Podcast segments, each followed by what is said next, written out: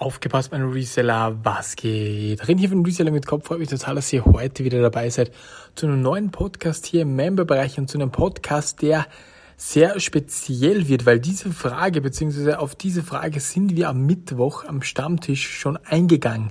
Aber ich finde diese Frage so enorm heftig und so enorm wichtig, dass ich jetzt nochmal extra einen Podcast mache, wo ich diese Frage nochmal für alle beantworte. Das waren nicht so viele im Stammtisch, weil äh, wir haben ja Sommerpause gemacht und deswegen nochmal hier die, die Ankündigung. Jeden Mittwoch ab 18 Uhr kommt der Stammtisch zustande. Diesmal waren wir so 15 Leute ungefähr. Zu Höchstzeiten waren wir schon mal 60, 70. Schaut da definitiv vorbei. Ihr habt da wirklich ein, ein bis zwei Stunden die Zeit, mir Fragen zu stellen, live natürlich. Ihr könnt die Fragen stellen und wenn ihr sagt, okay, nee, aber live reden, da habe ich keinen Bock oder auch kein Mikrofon oder was auch immer der Grund ist, warum ihr da nicht reden wollt, ist überhaupt kein Problem. Dann schickt mir vor, im Vorhinein die Fragen zu. Es ist eine ganz, ganz wichtige Geschichte, dass ihr diese Zeit nutzt, weil ich glaube, die ist Gold wert und es sind auch so viele andere Reseller in diesem Stammtisch, die halt wirklich was drauf haben in den verschiedensten Bereichen. Man kann Themen diskutieren und ähm, genau, das wollte ich nur mal sagen. Notiert euch nehmt euch da eventuell Zeit, schickt mir die Fragen im Vorhinein und so wird nichts verpasst. Ich nehme den Stammtisch zwar immer auf, trotzdem ganz, ganz wichtig, dass ihr live dabei seid, dass ihr einfach zuhört, weil es wirklich einfach Gold ist. Und ich glaube, es gibt es nicht so oft in der Social Media Welt, dass ich wirklich ein, zwei Stunden dann auch Zeit nehme und das dann ab jetzt wieder jede Woche. Genau, schaut da definitiv vorbei, der findet im Stammtisch statt. Solltet ihr dazu Fragen haben, schreibt mir der Stammtisch im Discord natürlich, wollte ich sagen.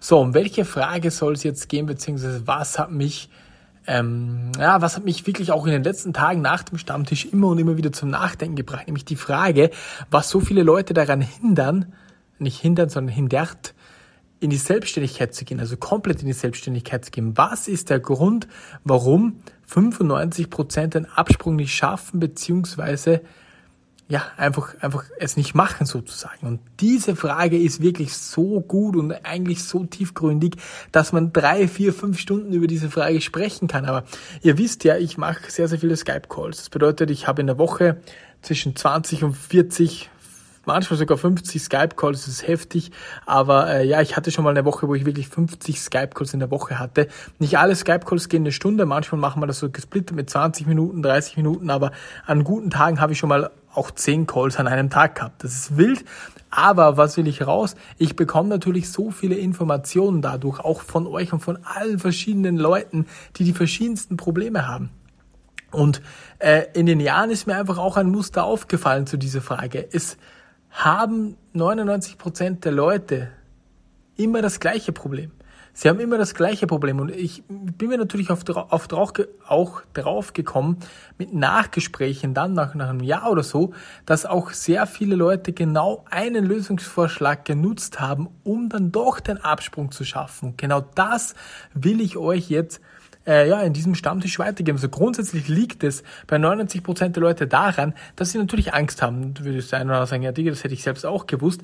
Aber sie haben grundsätzlich Erster Punkt, zu viele Fixkosten. Sie haben sich in, im Laufe der Zeit relativ viele Fixkosten angeeignet und haben jetzt Angst, wenn sie jetzt in die Selbstständigkeit gehen, dass sie diese Fixkosten nicht mehr decken können, die Familie vernachlässigen, beziehungsweise nicht vernachlässigen, sondern enttäuschen ist das richtige Wort und natürlich dann für die Familie nicht mehr sorgen also sie können dann für die Familie nicht mehr sorgen. Das ist eine wirklich auch ernstzunehmende natürlich Angst, die jeder hat, die auch sogar ich habe nach wie vor. Natürlich, wenn ich Entscheidungen treffe, wo es um sehr, sehr viel Geld geht, man hat einfach Angst zu versagen und dann auch andere Leute damit reinzuziehen. Das ist mal der erste Punkt. Ich gehe jetzt auf die Punkte nach und nach ein und dann äh, gebe ich euch die Lösungsvorschläge, die ich in den Jahren mit den ganzen Calls und mit den ganzen Betreuungen herausgearbeitet habe, wie man es dann trotzdem schaffen kann. Ich glaube, das ist sehr, sehr spannend. Also das ist der erste Punkt, natürlich die riesen, riesengroße Angst.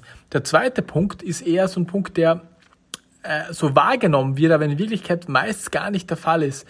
Sie denken, okay, ich, ich werde äh, werd gar nicht, sagen wir mal, Sie haben 1200 Fixkosten, ich werde es gar nicht schaffen äh, die 1200 zu verdienen. Die sagen, ja, ich mache das jetzt nebenbei, mache am Tag zwei, drei Stunden was und ich schaffe gerade mal 800 Euro bis 1000 Euro Umsatz im Monat. Und das sind noch keine 1200 Euro Gewinn, die man dann zum Leben verwenden kann. Das ist vollkommen klar und diese Argumentation verstehe ich auch komplett. Wie gesagt, ich gehe jetzt darauf ein und dann beantworte ich dann die, die Fragen, was man dagegen machen kann. Aber sie vernachlässigen oder sie vergessen, dass sie ja nur drei Stunden pro Tag und das ohne jeglichen Druck dran arbeiten.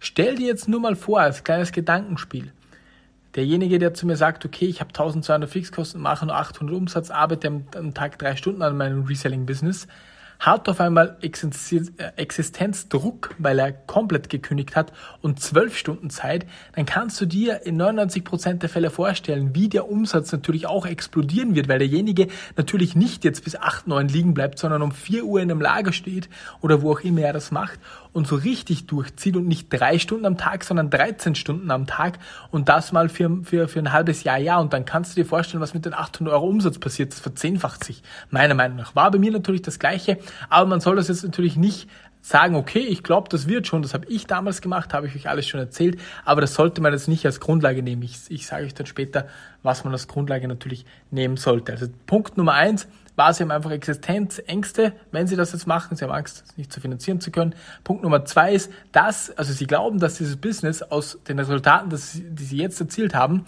mit den drei Stunden Arbeit, gar nicht in der Lage ist, äh, äh, den Lebensunterhalt zu finanzieren. Und das ist meiner Meinung nach in den meisten Fällen komplett falsch. Natürlich, es gibt Geschäftsmodelle bzw. Äh, Ideen, äh, die einfach nicht klappen. Also wo, wo sie wirklich null Sales haben.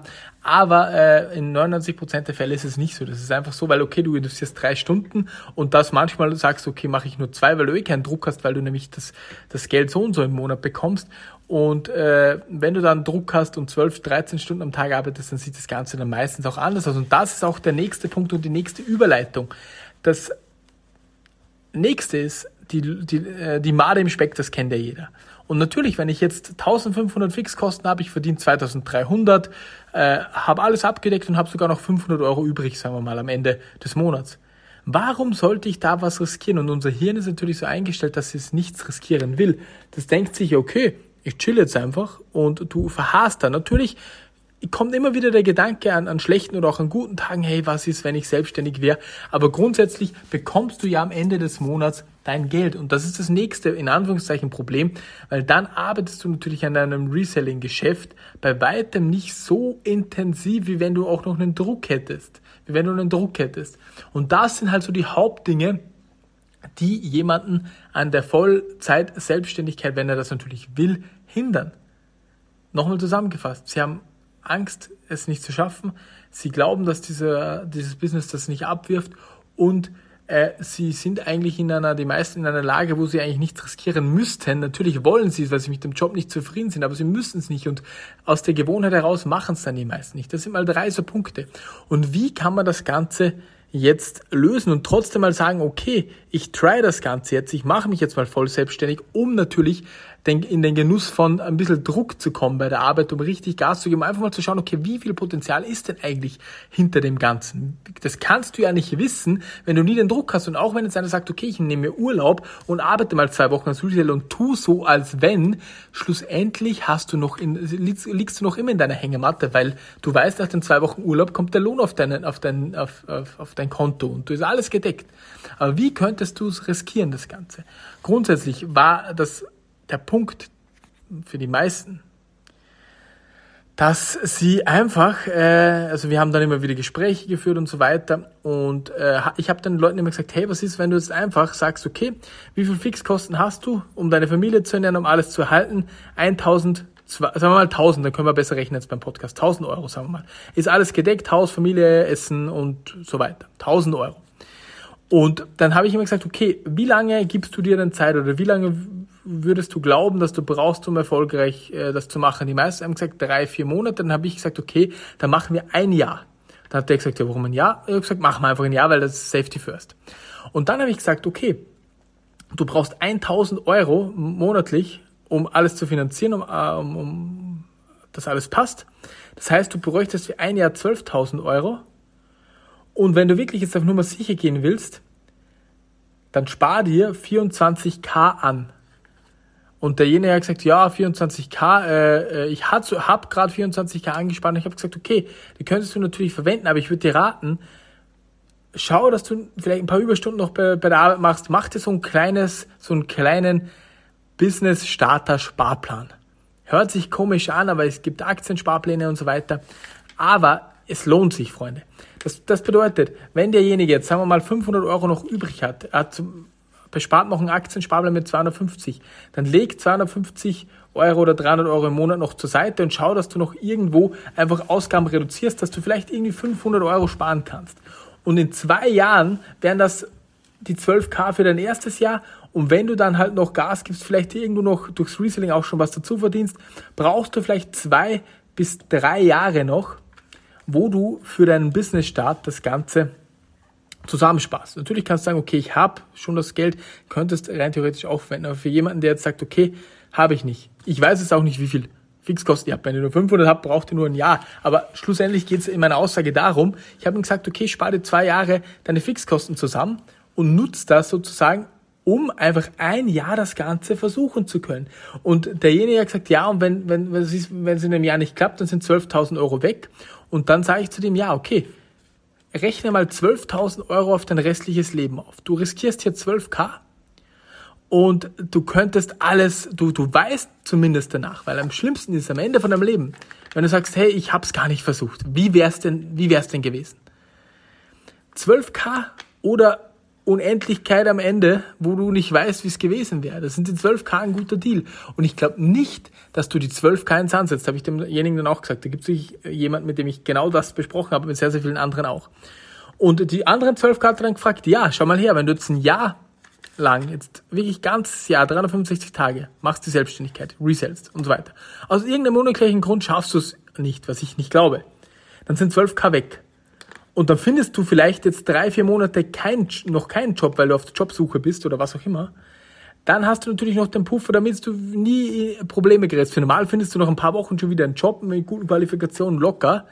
Aber trotzdem hättest du dann noch ein Jahr Puffer und dann wird es wieder ganz normal weitergehen. Du hast dann ein Jahr und 12k verschwendet, in Anführungszeichen, was niemals eine Verschwendung ist, was du in diesem Jahr lernst, wenn du es nicht auch wenn du es nicht schaffen würdest, das ist viel, viel mehr wert, die 12k, meiner Meinung nach. Jetzt 12k als Beispiel, ich hoffe, ihr wisst, was ich meine.